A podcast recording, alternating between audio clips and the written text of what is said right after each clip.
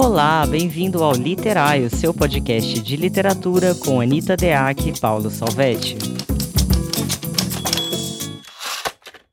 Olá, bem-vindos a mais um episódio do podcast Literário. Eu sou Anitta Deac. Olá, eu sou Paulo Salvetti. E meu povo, hoje é o episódio do meu aniversário. Uhul! Parabéns para Anitta Deac.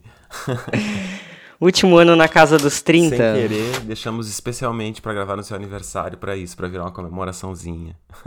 Já que não dá para ter festinha juntos, festinhas é. aqui no podcast, então. Exato. E olha o tema que a gente trouxe, hein? A gente vai falar de literatura e erotismo. Que delícia! Tudo a ver, sabia, com, com aniversário?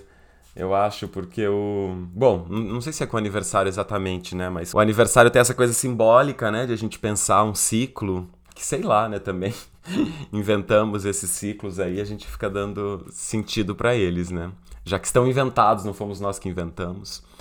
Mas tem uma perspectiva interessante do de como Bataille pensa o erotismo, porque ele pensa que, o, que o, o, erotismo é uma força necessária do humano, né? Inclusive é uma coisa que distancia o, o ser humano dos animais, né? No sentido da relação, por exemplo, com o sexo.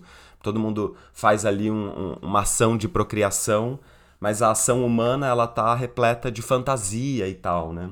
E para o Bataille, o erotismo ele vai significar essa ideia de continuidade para uma coisa que é tão descontínua como o humano, né? À medida que o humano ele é absolutamente individual e há um abismo gigante entre um humano e o outro. E a força do erótico, essa força que faz lembrar pra gente na relação com o outro, porque o erótico sempre depende do outro, né? Faz a gente lembrar que não é tão separado assim, não é tão descontínuo assim, que pode encontrar caminhos de continuidade. Interessante. E de certo modo, então, tem isso também, né? No, no dia do nosso aniversário tem um pouco isso, né? Essa coisa do, do celebrar uma, uma continuidade, de celebrar um, uma jornada, um percurso, né? Que está ali em andamento, quer dizer, não é porque hoje não é exatamente uh, um dia que marca o fim ou o começo de alguma coisa, mas tem essa coisa do estou continuando, né? Tem mais um ciclo cumprido. Uhum. É interessante que eu penso que o erotismo ele é uma fundação da vida, né? O Descartes ele falou penso logo existo, que é uma coisa que não, não cabe quando a gente pensa, por exemplo, nos meditadores que conseguem suspender o pensamento. Então tem a ver com erotismo uma frase que eu acho que faz muito mais sentido, que eu fiquei pensando aqui, que é sinto logo existo. Porque se você for pensar, é, o ser humano ele existe por causa dos cinco sentidos né? Visão, audição, tato, olfato, paladar. Então, quando a gente nasce, agora que eu estou com o bebê em casa, isso para mim está muito evidente, é, é, pela fronteira, é por esses diversos sentires que a gente vai estabelecendo o que é o mundo e o que é a gente. E o bebê, quando ele coloca as coisas na boca, ele está buscando se conhecer essas coisas, mas ele está buscando também se conhecer por meio das coisas né? Quando você entra em contato com algo, esse algo, algo define um limite entre você e ele. Então, uma via de mão dupla. Você tanto conhece o mundo, quando o mundo permite que você se conheça aos poucos. Né? A aquisição do movimento também é isso. E aí, Paulo, que eu penso que o erotismo ele vai muito além do sexo em si, né? E das, e das variantes né, do ato sexual. Porque a gente tem uma, uma relação erótica, primeiro com o nosso corpo na infância, quando a gente vai descobrindo essas partes. Depois a gente vai ter uma relação erótica com a comida também. A gente também vai ter uma relação erótica com aquilo que a gente veste, que toca a nossa pele. Então, todos esses sentidos colocam a gente automaticamente numa relação erótica com o mundo. Uhum. E é muito interessante pensar nisso na literatura, porque o movimento é, de um personagem, por exemplo, nada mais é do que uma narrativa é, do seu percurso erótico. Afinal de contas, com quem ele se relaciona, com que ele se relaciona, de que maneira ele vai perceber as coisas. Então, eu diria que o erotismo é um fundamento da, da vida humana. Uhum. É bonito pensar assim mesmo. E também porque é, é interessante desmistificar também né, essa ideia do, acho que no senso comum uma, uma, certa associação né, do erótico e do sexo e do pornográfico até, né? E é interessante a gente pensar que o erótico, na verdade, ele é uma coisa, como você disse, né? Uma coisa que é um, é um entremeio, né? Ele é muito mais no lugar do entremeio do que no lugar do fato.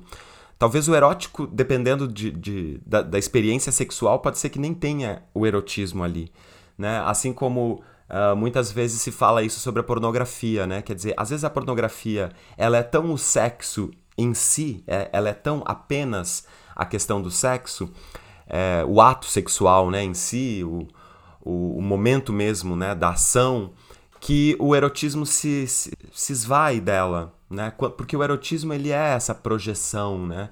ele é essa conformação que, na verdade, é, tem muito mais a ver com relação né? e, a, e, e a relação. Eu acho que o erotismo está bem no entre. Né? Então, tem um corpo e o outro, e o erotismo é o entre um corpo e outro. Né? Só que é o, o, entre um corpo e outro que um corpo e o outro praticam. Né? De tal modo que, por exemplo, numa relação entre um casal, vamos supor, né? Mesmo na relação sexual, né? existe um erotismo para um, um erotismo para outro, e às vezes acho que tá ah, essa, essa convergência absoluta né, dos dois e tal, dos dois corpos, é, que pode, sei lá, ser uma coisa efêmera. Mas é interessante que ele tá mesmo nessa coisa do entre, né? E por estar no entre, ele não é uma coisa que tem a ver é, especificamente com o ato sexual no sentido da penetração, né? Ou mesmo no sentido ali do, do da, da, conjunção entre os corpos, né? O erotismo, então, ele passa a ser toda essa projeção que também tem a ver com a, com a relação com o outro. Às vezes corporal, né? Você falou agora, por exemplo, dessa coisa do, uh, do Vicente, né? É, por exemplo, o ato do, da amamentação é um ato erótico também, né? E que não tem a ver com esse ato sexual, né? Nesse sentido como a gente concebe, em geral, né? Desses corpos adultos que se entrelaçam, mas, mas tem, tem a ver com a relação do corpo, né? E, é, e é, é bonito isso que você falou, essa, essa possibilidade da construção através do toque também, né? Quer dizer, o Vicente está experimentando né? Por exemplo, quando, quando faz uma, uma amamentação, eu imagino, ele está experimentando várias coisas, né? Ele está tá experimentando a possibilidade de seguir vivo, porque tem um corpo que o alimenta, que o dá, que, que promove ali os nutrientes que ele precisa, as substâncias todas né? Mas ao mesmo tempo ele está estabelecendo naquele ato uma relação com você, né? Em que o corpo dele toca o seu corpo em, né? É, com, com essa coisa do, do entre, né? Um corpo entre o outro, né? E ao mesmo tempo tá, tá conhecendo, né? Tá conhecendo o mundo, conhecendo uhum. os, os limites do corpo dele, o que o, o que o corpo dele pode prover, o que ele precisa de um outro corpo para prover, né? E nesse sentido a relação do amor, né? É, ela é é, bastante determinada pelo erótico, né? Porque a relação do amor ela é essa potência de você perceber que você precisa de um outro corpo, que você seu corpo ele necessita alimentar-se, né? E agora metaforicamente nos outros corpos que existem, né? E há um erotismo ali permeando essas relações que eu imagino que o tempo todo está na literatura e nas mais diversas camadas, né? Desde, por exemplo, a, a, os enredos, obviamente, né, que comumente falam sobre relações, né, enfim, em geral as histórias humanas têm a ver com relações, ainda que não sejam sobre relações especificamente, né, a própria falta de relação é uma relação, né, é, mas também nas relações possíveis entre o leitor e a obra, o leitor e a história, o leitor e a palavra, as palavras entre si, né? É uma série de, de, de, relações possíveis ali, todas determinadas em um grau ou outro por erotismos. Sim, a sociedade é organizada, né? Pelo erotismo. Se a gente for parar para pensar, o Freud já falou muito de sexualidade infantil, que na verdade é um mito que os bebês não têm sexualidade antes dos três anos, sim, eles têm. Inclusive, a conformação do corpo físico deles é definida pela exploração dessa sexualidade, que não é exatamente a sexualidade adulta, mas é sim sexualidade. Então, isso é um ponto importante é, para pensar. E em relação ao erotismo de modo geral, Paulo, você falou uma palavra é, da questão da, do ciclo, né? E tem tudo a ver com erotismo, porque quando a gente estabelece uma relação erótica com as coisas, existe um mecanismo que pode ser bastante sombrio e ao mesmo tempo bastante interessante, que é o mecanismo da repetição. Quando você sente prazer, quando você tem uma relação erótica, você vai estar sempre buscando repetir aquela experiência, às vezes em diferentes corpos ou com o mesmo corpo, enfim, não interessa, mas a ideia é que o prazer você precisa viver e viver e viver e viver. Então tem um ciclo de repetição ali. Então isso pode ser um lado de sombra, por exemplo, na construção de um personagem, porque a neurose ela pode surgir de uma repetição compulsiva e não precisa nem ser só compulsiva. Quando a gente tem a necessidade de repetir muitas coisas, significa que de alguma maneira a gente está muito identificado com aquilo ali, né? A nossa vivência. Então, algumas repetições mostram que a gente não é totalmente livre e a gente não é mesmo. Eu não acredito no conceito de liberdade. É, eu acho que a gente precisa de muitas coisas enquanto ser humano. A gente precisa da repetição, é, do amor, do carinho, da atenção. Não basta que alguém tenha sido cuidadoso com você uma vez na vida e que você nunca mais experimente o cuidado. Você definha.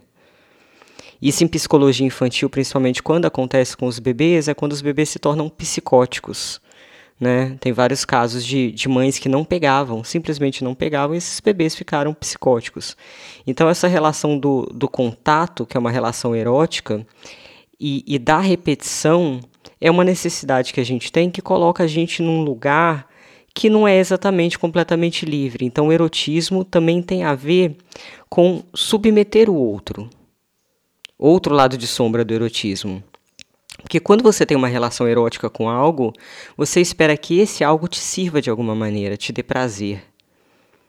E aí você vai entrar com seus parâmetros, você vai entrar com seus valores, você vai entrar com uma série de coisas que não necessariamente o outro é, vai estar disposto a, a te dar exatamente como você espera.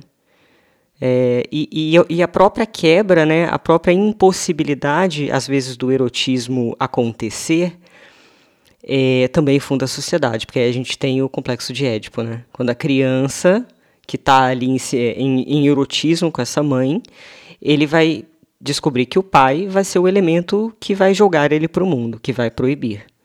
Que isso continue naquela mesma toada, entende? Então, o erotismo, tanto você cumprir o seu erotismo no mundo é uma maneira de você deslocar a sua libido e realizar coisas, quanto o fato de você ter o seu erotismo coagido desde a infância, e você vai ter outras tantas vezes na vida, também é constitutivo de quem você vai se tornar. Então eu acho que na hora de você construir um personagem, vale a pena você pensar na libido. Como Freud postulou mesmo, não uma coisa só sexual, mas na libido como uma energia e de que maneira o erotismo vai mediar essa libido no mundo do personagem. Vai ter trava? Vai ter trauma? ele vai ficar travado, né? Isso é importante para você começar a desenvolver. Teve uma aluna que me perguntou essa semana, fez uma pergunta muito interessante, que ela falou o seguinte: Eu perco o estímulo de escrever. Às vezes eu canso do personagem, às vezes eu canso da minha história. É, e eu tenho vontade de parar. Ou seja, a gente vê que tem uma trava do desejo, né? E aí o conselho que eu dei para ela foi: faça mais perguntas. Faça mais perguntas a respeito dessa história, faça mais eh, perguntas a respeito desse personagem. Porque às vezes você constrói de uma maneira tão rígida e não se faz perguntas profundas que você fica com a impressão de que aquele, aquele pouco ali, ele, ele tá chato mesmo, ele tá restrito, você ainda não desenvolveu, né? Então, antes de você escrever, tem essa coisa de você é, elaborar mais perguntas para que essas perguntas te tragam questões e essas questões vão alimentar o seu desejo, o seu erotismo em relação a esse texto. Muito legal. Não, e você agora falando sobre essa coisa das repetições, né? Eu, eu acho isso muito muito curioso e tem muito a ver, né, com a com a prática, né, de, de sermos escritores, a nossa prática aí de produzir um texto, porque é uma é uma atividade de uma enorme repetição, né? Você ficar sentado numa mesa em frente ao computador. Ou sei lá, alguém deve escrever aí com caneta e lápis ou papel também. Mas de todo modo é uma atividade uh, repetitiva e longa, né? E duradoura, né? Quer dizer, são sentadas e sentadas. Quer escrever um romance, né? São sentadas e sentadas e sentadas. Muitas horas ali só na, na, na força dos dedinhos, né? É, só como realização, né? Claro que tem o corpo inteiro ali junto. E se você não não se dispõe a se relacionar de fato com isso, eu acho que é muito comum que esse desinteresse aí, por exemplo, que a sua aluna comentou, que ele aconteça, né? Porque a atividade, a repetição por si, né? Dependendo de, de como você se relaciona com ela, ela de fato passa a ser uma coisa da ordem do primeiro entediante, chato e daqui a pouco insuportável. Né? Então, tem que ter alguma coisa, né, na, quando a gente estabelece essa relação com o que a gente está fazendo, com o que a gente está produzindo, tem que ter alguma coisa que seja retroalimentadora, né, e que o tempo todo renove essa força do desejo. Né? E é interessante pensar que é, há alguma coisa absolutamente erótica também nesse, nesse sentido, que é uma camada de erotismo, então, que se estabelece entre nós, que estamos produzindo, escrevendo, e a coisa que está sendo produzida e escrita. Né? Se a gente consegue, por exemplo, estabelecer uma relação de curiosidade, e aí perfeita a sua sugestão em relação às perguntas, né? Porque a pergunta é, ela é o, o, o símbolo da curiosidade, né? Quantas mais perguntas eu tenho vontade de fazer para alguma coisa, né? Mais a minha curiosidade em relação àquilo está aumentando, né? E então, se eu, se eu consigo manter um estado criativo curioso, né? Curioso em relação a esse personagem, quer dizer, como é que eu faço para não, não achar meu, passar a achar meu personagem chato? É tendo curiosidade sobre ele e também cuidando da construção desse personagem para que nunca ele me ele, ele, ele esteja ali em ponto de me dizer tudo. Se eu souber tudo sobre o meu personagem, aí acabou a graça né? Acabou. Que acho que é uma coisa que também nesses. É, nos aconselhamentos, nos coaches de relacionamento, deve ter muito essa lógica, que é isso, né? Quer dizer, como é que você hum. mantém a possibilidade de estar em relação com uma pessoa. Mistério. Né? Se você sabe tudo sobre ela, se você esgota né, as possibilidades de, de estar com ela. Né? Então, tem uma coisa, geralmente, nas relações de encantamento, né? quando a gente está apaixonado, amando, ele tem uma coisa na relação do encantamento que é uma, uma fonte que não acaba de, de curiosidade por essa outra pessoa por conta disso, né? Seja um mistério, seja ali um, um, uma instabilidade, né? Do que do que uh, pode ser atendido, né? Quer dizer, as surpresas, né? Que, que uma outra pessoa pode te causar, no bom ou no mau sentido. Eu não tô falando aqui que relacionamentos devem ser sempre, né? Surpresas movidas por flores e bombons, pelo amor de Deus, não, né? Mas essa surpresa, né? Que é o outro enquanto um enigma, né? E acho que esse enigma que a gente quer para o outro, por exemplo, numa relação de um casamento, por exemplo, é, a gente também quer para a construção dos nossos personagens. A gente quer que os nossos personagens sejam enigmáticos para a gente. Né? Teve até uma, uma coisa que eu estava falando no episódio passado que tem a ver com essa ideia né, de que a gente tem que estar tá, né, num estado poroso. Né? A narrativa ela tem que ser porosa para nós mesmos. Né? A gente não pode saber tudo sobre ela, porque a gente tem que deixar ela é, ser também, surpreender a gente, desacomodar a gente. Né? E acho que na construção do personagem tem isso. E, e também na, na construção do, do romance, ou do conto, ou do livro, ou dos poemas, enfim, o que quer, da dramaturgia, o que quer que a gente esteja escrevendo, eu acho que tem isso, né? Essa coisa do eu nunca sei, eu nunca sei se eu cheguei. Às vezes a gente tem essa sensação, né? Acabei está acabado, né? Mas mesmo assim, ainda tem uma coisa do tipo, mas o que será? O que será? O que será que está dizendo? O que será que vai dizer para Anitta? O que será que vai, né? O que, que será que isso, como é que essa, essa obra vai se relacionar com os, os, os leitores? E quantas mais possibilidades ela puder de se relacionar com os leitores de modo diferente, e aí, enfim, num erotismo talvez ampliado, expandido, né? Mais potências eu acho que poderá ter. É, tem um paradoxo em relação ao erotismo, porque o erotismo ele é regido por padrões e por repetição, né? É aquilo que eu falei, quando você tem uma relação erótica com a coisa, você vai buscar repetir uma situação de prazer, por exemplo. Acontece que quando você repete, Cada vez que você repete, você está criando uma narrativa subjetiva em relação àquele ato repetitivo. Ou seja, você está definindo uma narrativa para aquilo ali. Inconscientemente, conscientemente, não interessa. E a partir do momento que você define uma narrativa, ainda que com poucas mudanças, você começa a perder essa coisa do enigma. As coisas começam a ficar menos misteriosas por causa do ciclo da repetição. Em relação à escrita, o erotismo ele tem duas vertentes. Tem uma coisa que é muito prejudicial, na minha opinião, que é um autoerotismo. Então você tem uma relação com a sua escrita em que você desenvolve mesmo uma relação erótica com os padrões do seu texto, nem sempre são padrões bons. Então você é extremamente apegado à sua linguagem, você não enxerga seus vícios, não enxerga muita coisa, né? Você fica ali naquela punheta literária, achando que você é um gênio, etc. E isso prejudica bastante o seu processo. É, Acontece muito. Como, né? como, Paulo, acontece demais. Como você exercitar uma outra maneira de erotizar a sua escrita? Precisa ser só pelo padrão? É, do vício, daquilo que você já conhece. E aí eu trago isso que você acabou de me falar. Tem como a gente erotizar o novo? Tem como a gente erotizar a quebra?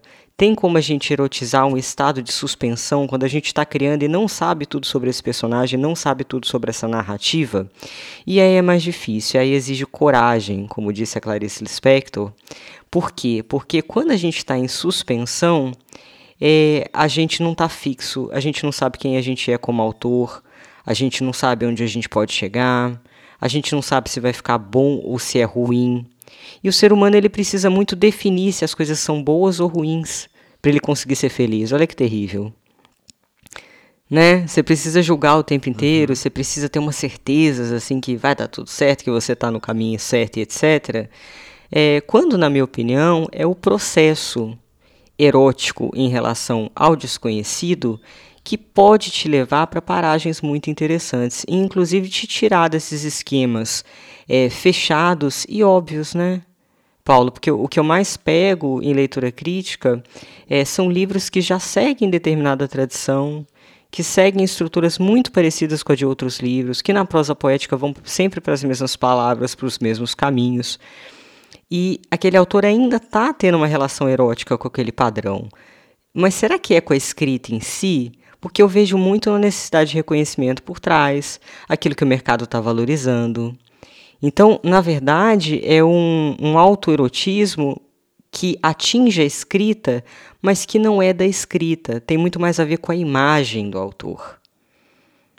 Ele adota uma linguagem para que ele possa realizar é, o seu autoerotismo na realização, é, na ovação, enfim. Então, eu, eu acho interessante o autor também prestar atenção é, no lugar dele enquanto autor.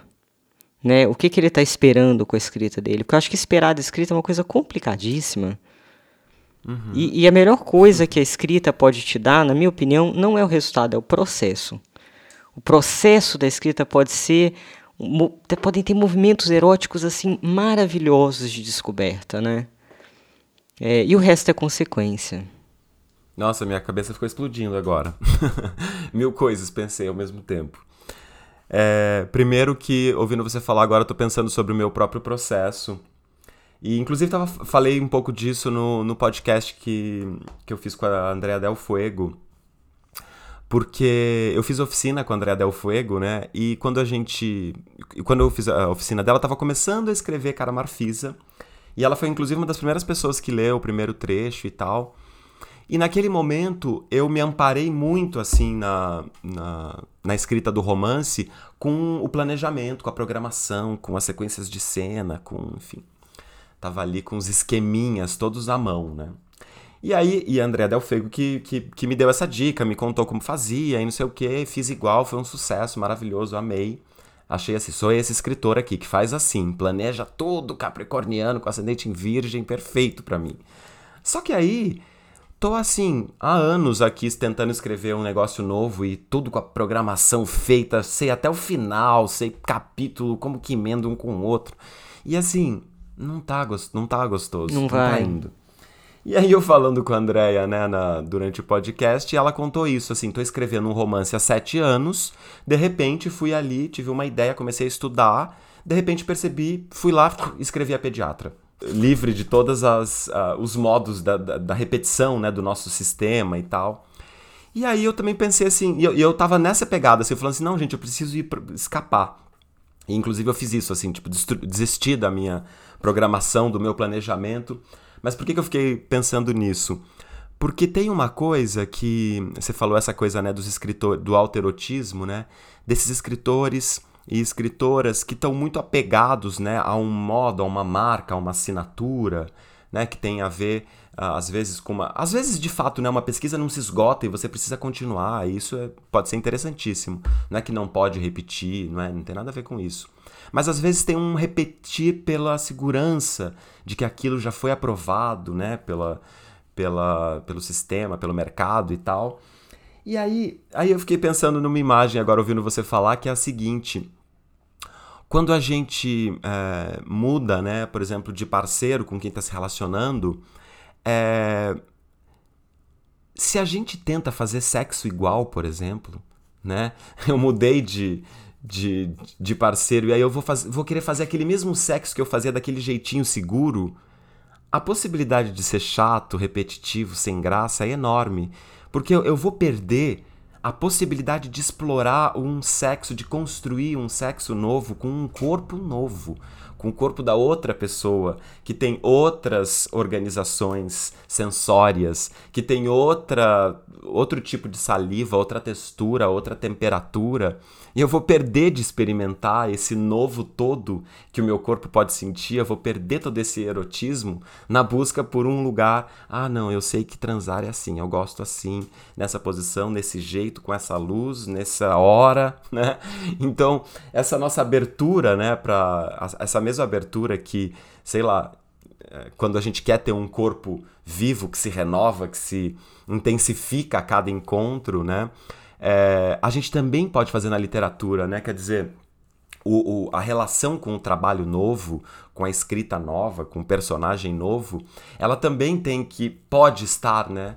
Tem que nada, mas pode estar é, disposta a esse novo encontro, né? E, e eu acho que, ainda voltando àquela ideia do que eu falei no começo do, da perspectiva do Bataille, né? Essa coisa de que o erotismo tem a ver com reforçar essas continuidades, né? Quer dizer, a priori, nós já somos sozinhos. Nós somos uma unidade, é essa unidade aqui que é o nosso corpo e que uh, concentra nela um monte de outras unidades, de padrões, de neuroses, de obsessões, enfim. Agora, quando a gente então vai fazer o exercício erótico, a gente está tentando fazer esse exercício de escapar de si de ir para além de si, para que daí sim a coisa signifique. Isso é força de vida, é pulsão de vida, né? Porque é quando você vai encontrar uh, a, a, possibilidade de escapar de si. O si é, é pouco, é conformado, é um fragmento, é um, né? É, é, esse ínfimo, esse nada que nós somos. Mas aí eu tenho uma pimenta, Paulo. Eu tenho uma ah. pimenta em relação a isso, porque é possível escapar completamente a si. Eu fico pensando que o autoerotismo é, que o erotismo, desculpa, ele tem uma dose inescapável de autoerotismo, porque quando você está se relacionando com o outro, você está construindo essa subjetividade sua e você também está colocando uma série de expectativas, é, talvez mesmo que você tente exercitar uma coisa mais livre, menos neurótica, então tá, vou me abrir para o desconhecido. Vamos ver o que, que vai vir aí, não vou tentar colocar essa situação num padrão e etc. Ainda assim, o ser humano espera alguma coisa. Ele espera uhum. que, que algo dê prazer a ele, ele espera que isso entre em conformidade com a expectativa que ele sente ser atendido, mesmo que surpreso, não tem problema, mas atendido, olhado, percebido, notado. Então eu acho que tem uma doideira a respeito do erotismo que é, é ele reforça o ego. Ao mesmo tempo que ele, ele faz a gente descobrir o mundo e se organizar na vida, ele também reforça o ego, né? Quando eu tô falando, né, sobre essa coisa do, do, do eu, do autocentrado, né, do, do que somos, dessa unidade que nós somos, eu acho que isso quase sempre é maior que tudo. É. né? Quase sempre isso é, é, é essa nossa lógica.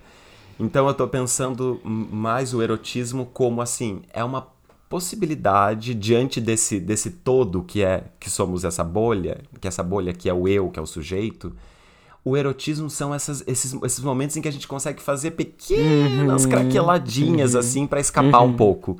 Né? Então, é quando a gente vê uma luzinha no fim do túnel ali de que desse ensimem, ensimesmamento. Ensimesmamento.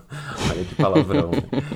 É, então, assim, eu não tô pensando que dá para, por exemplo, a gente viver só nessa vibe do ah, erotismo é sempre o outro, né? Aquela, aquela a pegada, gratidão a pegada da, da, empatia, eu sou a empatia. Oi, tudo bem? Gratidão, gratiluz, é isso. eu acho que não dá, né? Mas eu acho que o erotismo é essa possibilidade de a gente, às vezes, né, flertar.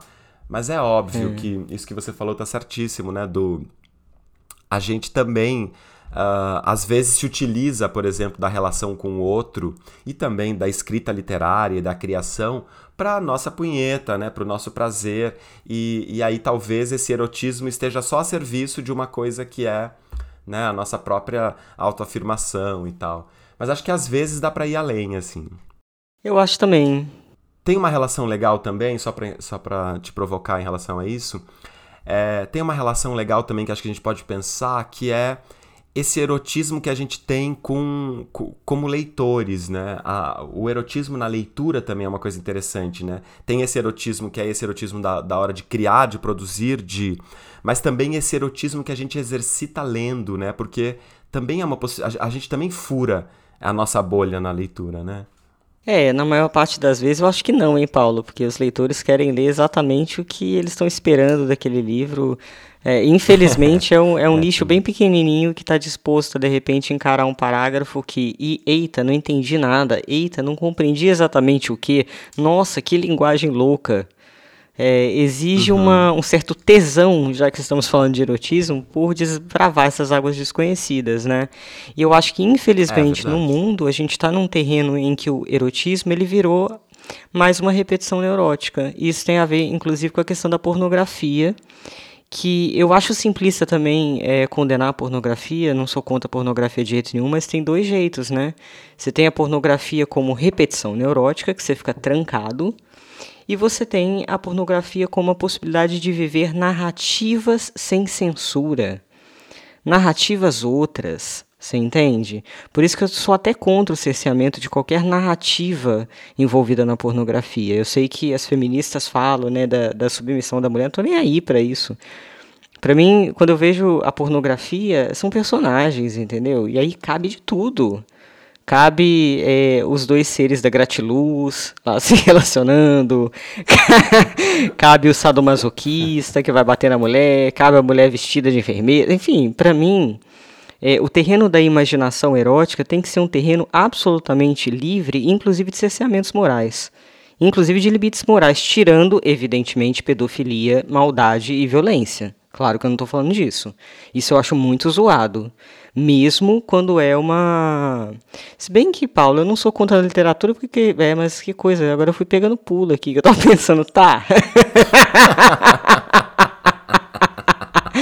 Pode pedófilo Olha, no eu livro. Sou, eu, eu, sou a favor da, da, da pornografia, mesmo, menos se tiver uma, uma menininha tipo a Lori Lang. Né? Aí a gente não aguentaria, né? É porque é diferente daí, é. né? A pornografia é feita, a gente sabe que é uma pessoa. É uma pe... né? Exato, exato. Personagem. Ainda bem que você me defendeu nessa. A literatura são palavras, show de bola, pense na tua mente. A pornografia é uma representação com pessoas reais, né? Então a coisa muda um pouco de figura é. por causa disso. É, mas eu até me perdi agora. Ah, já sei o que eu queria falar. De uma coisa importante, porque já que a gente está falando de erotismo, a gente não pode deixar de falar o óbvio, né? Que a maioria dos autores vai por esse caminho, que são as cenas de sexo, né? Que eu acho que o sexo é o erotismo na dimensão mais óbvia e literal. É, então, na construção de cena de sexo, que eu acho uma das coisas mais difíceis de se construir, é, tem que se tomar muito cuidado para achar que só o corpo é, dá conta da profundidade. E profundidade, eu não estou falando que tenha que haver conexão entre os dois seres que estão transando, não estou falando disso, mas de todas as coisas, de camadas da personalidade, etc., que são colocadas durante o ato sexual. Porque é um momento que, apesar da sociedade ter revestido muito do. É, como é que eu vou te dizer? Do individual, do poder, do consumo, né? Porque existe uma lógica de consumo do sexo. Você tem a galera que quer pegar 30, e a graça é pegar 30. É, é quase consumindo um produto, né? É, mas apesar disso, também é um momento em que você está nu, que você coloca o seu corpo pela primeira vez diante dos olhos de alguém, que você está numa posição de fragilidade, que então assim dá para explorar tanta coisa interessante é, sobre um personagem durante essa cena, então você não precisa só falando que ele pegou naquilo, ela pegou naquilo, deslizaram suas, suas mãos e ele pairava, não sei o que. Não, você entende?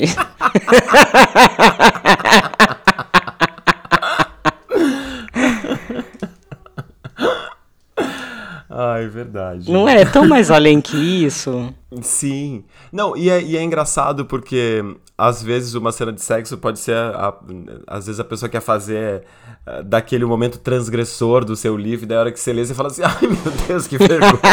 Não a vergonha da cena de sexo em si, mas dos deslizar de mãos pelas curvas quentes. Não, pior é membro rijo. Membro rijo eu tenho vontade de morrer.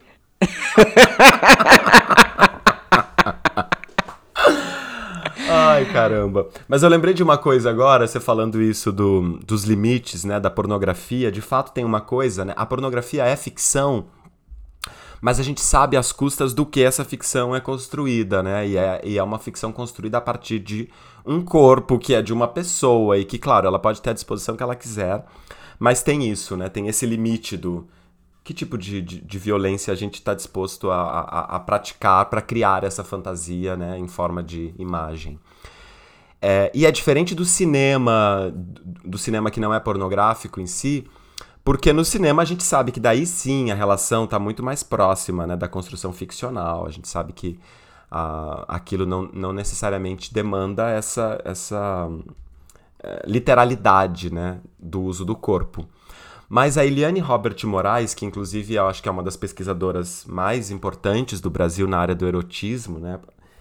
A Eliane Robert Moraes ela fala uma coisa muito interessante que é a seguinte. Ela, na verdade, ela, ela fala isso quando, inclusive, vai falar, se eu não me engano, sobre Lori Lamb. Porque ela é uma grande estudiosa da Hilda Hilst, né? É, que, e ela fala o seguinte: tem uma coisa que a literatura é a fantasia, a literatura é o plano da fabulação. Né? Por mais que a gente esteja nesse momento em que a literatura está sempre né, nas beiradas do real, está sempre ali né, próximo da, do, escritor, a autoficção, as escritas de si e tudo mais, a literatura é o espaço da fabulação e ela não é o real. O real é uma coisa e a fabulação é outra. Né? E ela fala uma coisa interessante que é a seguinte: por exemplo, numa história como a Lori Lamb, é, a mãe da Lori Lamb, que coloca a Lori Lamb a serviço daquilo, ela precisa ser presa. Se isso acontecesse, ela precisa ser presa. Isso, isso é um absurdo, né? Então, é, é, é prisão que, que é o destino dessas violências. Né? Agora, isso não tem nada a ver com não poder existir na literatura, né? Porque a literatura, ela não é prática. Né? O Bataille também diz uma outra coisa interessante, que é a literatura não é a literatura é inorgânica. Uhum. ela é diferente de um corpo. Ela é inorgânica porque ela não é esse, esse espaço em que as coisas acontecem. Ela é uma forma de enxergar o impraticável. Ela é até um exercício interessante disso. Né? Então, o erotismo, os limites desse erotismo, né? se ele for, por exemplo, uh, se a gente for trabalhar com perversões, alguma coisa na, na, literatura, né? e a gente já até falou sobre isso em alguns episódios, acho que talvez no lugar de fala e outros mais, não tem limites de censura, ou não deve haver, a priori, limites de censura para a literatura. É claro, né? Por exemplo, eu, tô, eu li um livro outro dia muito interessante da Regina Dal Castanho, que ela fala também um pouco sobre essa coisa do lugar de fala, e que ela, em que ela está falando isso, né? É, como é que os escritores, homens, brancos, cis, eles têm uma é, burgueses, têm uma tendência a ficar falando, né, de, por exemplo, pessoas pobres a partir de um lugar é, é, burguês. E que dela fala assim, mas é, é, é, é ruim, é chato, porque é repetição, né? Agora, isso não tem a ver com não poder falar, quer dizer, não é que não pode, a gente já sabe que uh, a Lori Lamb, por exemplo, é maravilhosa, assim como Lolita, enfim, e, outras, e outros desses polêmicos mais, mas é porque o campo da literatura é isso, não é o campo da prática. E na pornografia há uma prática ali que precisa acontecer para que aquilo se realize. Né? Então é importante a gente estabelecer esse limite. E quando a gente vai, então, criar uma uma cena, uma, uma situação em literatura, né? É interessante a gente partir desse pressuposto, né, de que a literatura também é um espaço para a prática do impraticável, né? Tem coisas que você jamais vai querer que aconteça com você ou que algum alguém passe da sua família ou que você conhece, mas que pode tranquilamente estar ali, porque inclusive isso é um jeito né, de lidar com esse desacômodo aí que eu já vinha falando desde o começo, com esse desacômodo, com esse lugar de tirar né, o corpo dessa relação de, de mesmice, de só continuidade, de só repetição e tal. É um espaço de transgressão, né, Paulo? E nesse sentido, eu colocaria um outro ponto importante, que eu acho que o erotismo pode ir muito além do que a gente pensa dele estar ligado em relação à beleza e ao olhar. Porque na literatura, o erotismo é muito construído na cena é como se o narrador tivesse um olho, estivesse vendo aqueles corpos se movimentarem, e aí fica só nessa exploração do visual, do membro, do corpo e como o corpo se move e etc. Né? E eu acho interessante você explorar os outros sentidos também quando se trata é, da questão do erotismo, que isso pode enriquecer bastante a narrativa. Primeiro porque hum, você pode trazer uma grata surpresa, né? É, nem sempre o erotismo é sustentado pelo olhar, né, por ver e enxergar beleza no visual. É, um exemplo bem idiota foi que, na época que eu estava solteira no Tinder, eu conheci um cara que ele era feio. Acho que foi a pessoa mais feia que eu já peguei na minha vida. Assim, disparado. No entanto, Paulo, foi um, foi um dos melhores sexos da minha vida o cara não tinha o visual, sacou? Mas ele era um mágico. Ele surpreendia. Era, era muito interessante o. Sabe aquela pessoa que, que você tá de costas, coloca a mão nas suas costas num ponto, só que em vez dele fazer um movimento que você sabe, do caminho da mão que você consegue prever, ele suspendia a mão dele e colocava em outro ponto, então eu nunca sabia onde é que aquela mão ia parar, olha que loucura! então, assim, uma criatividade então, o erotismo nessa relação que eu tive com esse cara, nesse relacionamento, que eu quase que eu namorei com ele, apesar de eu achar ele chatíssimo, porque era tão encantadora é, a percepção tátil dele, uma coisa tão louca, que assim, se dá por outras coisas, que não o óbvio, que não a beleza, que não os padrões, né, que vão ser cumpridos. Então, eu acho que na literatura você também pode buscar explorar a relação erótica dos personagens é, dependendo de quem é seu personagem, você pode libertar seu narrador só da visão, entende? De, de... Por que, que você não cria uma cena de sexo, por exemplo, só pelo tato? Mas não só na descrição, buscando a sensação. Buscando coisas como umidade, coisas como é, fricção, mas de outra maneira, você entende? Não vetoriza só pela, pela visão, para que o seu leitor veja a cena acontecendo pense nele sentindo, dele experimentando algumas daquelas coisas. Né? Verbos táteis, por exemplo. Então, é uma maneira de tirar é, cena de sexo do lugar comum, porque é, eu não aguento, sinceramente. Eu pulo o parágrafo, não tenho a menor paciência para cena óbvia de sexo hoje em dia. Ah, sim. E tem uma outra coisa também que, bom, se a gente vai pensar né, nesse limite ampliado né, do, do dos erotismos, é, então, o erotismo como isso, né, que configura a, a relação, a força da relação, né? Acho que isso é, é interessante de pensar. É, quando a gente vai estabelecer, por exemplo, uma, uma narrativa em que tem vários personagens se relacionando, é, é importante a gente pensar quais forças cada relação traz para cada um dos personagens, né? E essas forças podem ser, de fato, é, forças nesse sentido de que movem. O que elas movem? Como elas afetam? Né? Por exemplo, uh, um, um, mesmo personagem, né? Ele pode, por exemplo, representar um, um, ter uma afecção, ele, ele pode afetar o corpo de um outro personagem de um jeito vivaz que potencializa a vida dele e, e pode fazer o contrário com o outro, né? Pode fortalecer outras pulsões ali. Então, como é que quando eu vou planejar, né, os modos de se relacionar dos meus personagens, eu também é, estabeleço né, de modo dialético essa observação e também cuido dessa, linear, dessa não linearidade, né?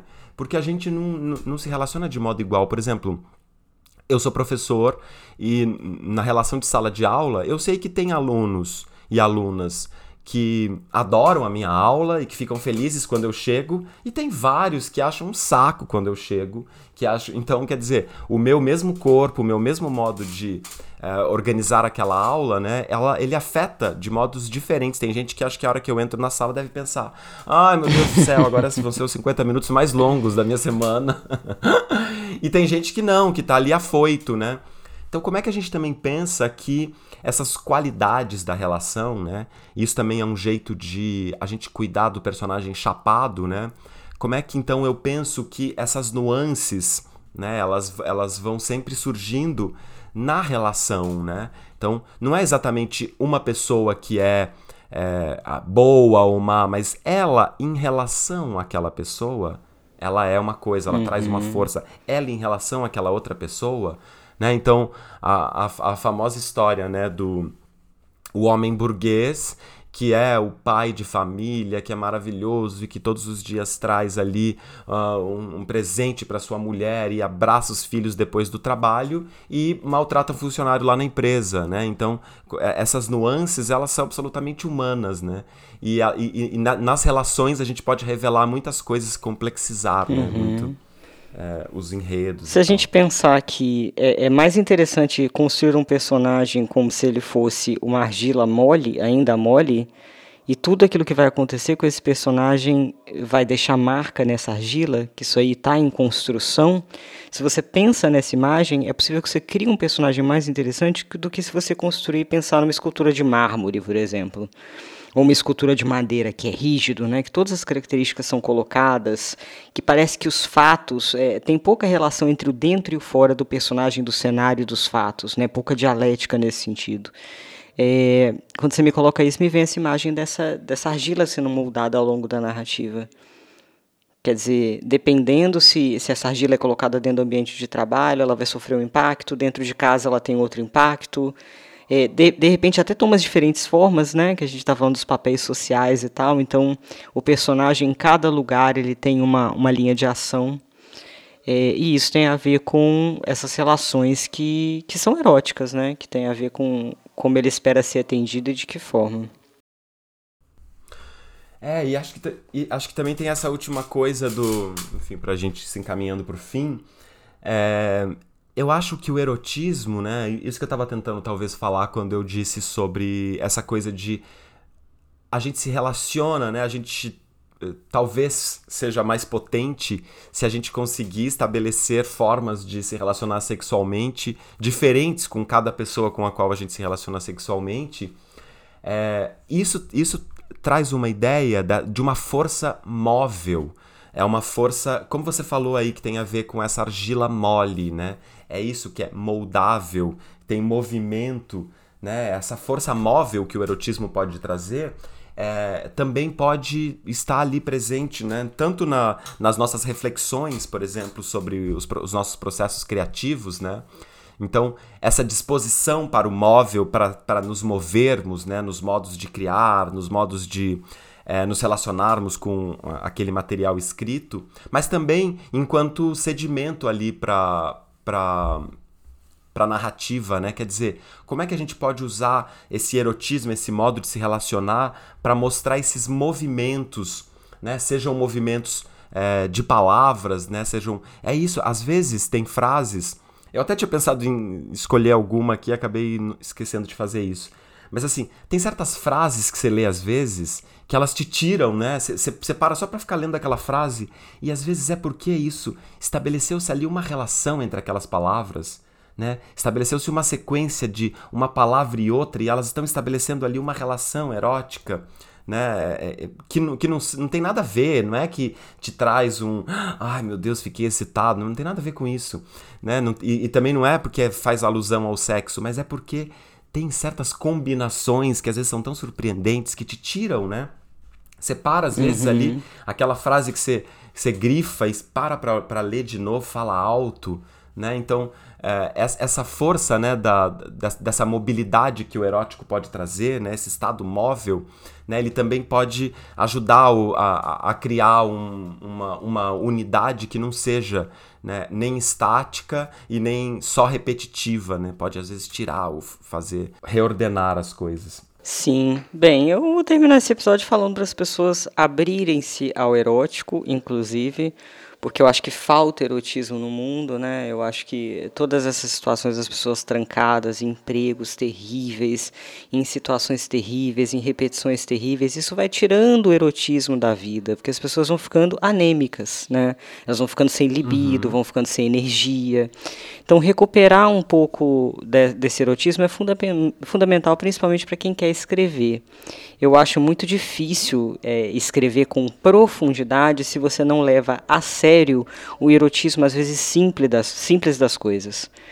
É, aqui em casa eu tenho uma relação muito erótica com as coisas. É, é, o jeito de colocar uma mesa, é uma fruta que eu vou pegar e vou comer devagar, olhando uma árvore.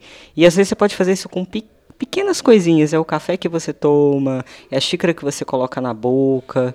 Eu acho que esse estado de deixar escoar a libido é, é um estado que te deixa é pronto, inclusive melhor para suas intuições, visão particular das coisas. Tem um livro que eu comentei aqui já também num outro episódio, que é aquele do Bill Churran, que é a Agonia do Eros, que é exatamente sobre isso que ele fala, né? Sobre o como a gente tem uma tendência, né? Por conta dessa da, das, daquela ideia dele de sociedade do cansaço, não sei o quê, mas essa coisa do estarmos em si mesmados, né? De cada vez mais o, o sujeito estar ali é, bastando-se em si, né? Isso tem a ver com isso que você está falando, né? Há uma tendência a você ir, ir minando essas pequenas coisas.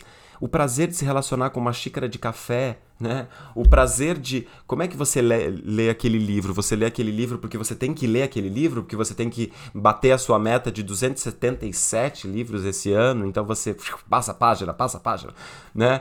Ou então você. A, a relação que você tem com a comida, quer dizer, que comida que você faz? Como é que é essa, esse momento de fazer a comida? Ou de escolher a comida nova? É só aquela repetição do mesmo cardápio, do mesmo sabor de pizza que é toda sexta, com coca e série uhum. que você tá assistindo a sétima temporada da mesma série. Enfim, a gente tem essa tendência a ficar ali nessa mesmo, nesse mesmo estado de repetição que mina o erotismo. O erotismo é o erotismo é essa abertura, né, de estar tá ali disposto, lembrando que tem um outro e não é o outro em si, mas é o caminho até o outro, até a outra coisa. Né, que potencializa. E também, Paulo, seus outros possíveis, seus possíveis hum, outros. Sim.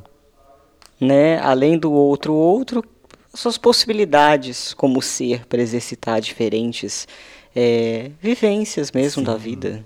Né? Os nossos estados camaleônicos. Um né? dia você acorda com pijaminha de linho, outro dia você acorda com pijaminha de malha, outro dia você coloca uma cueca de coelhinho. Outro dia sem nada, acorda sem você... nada, pode ser também, né?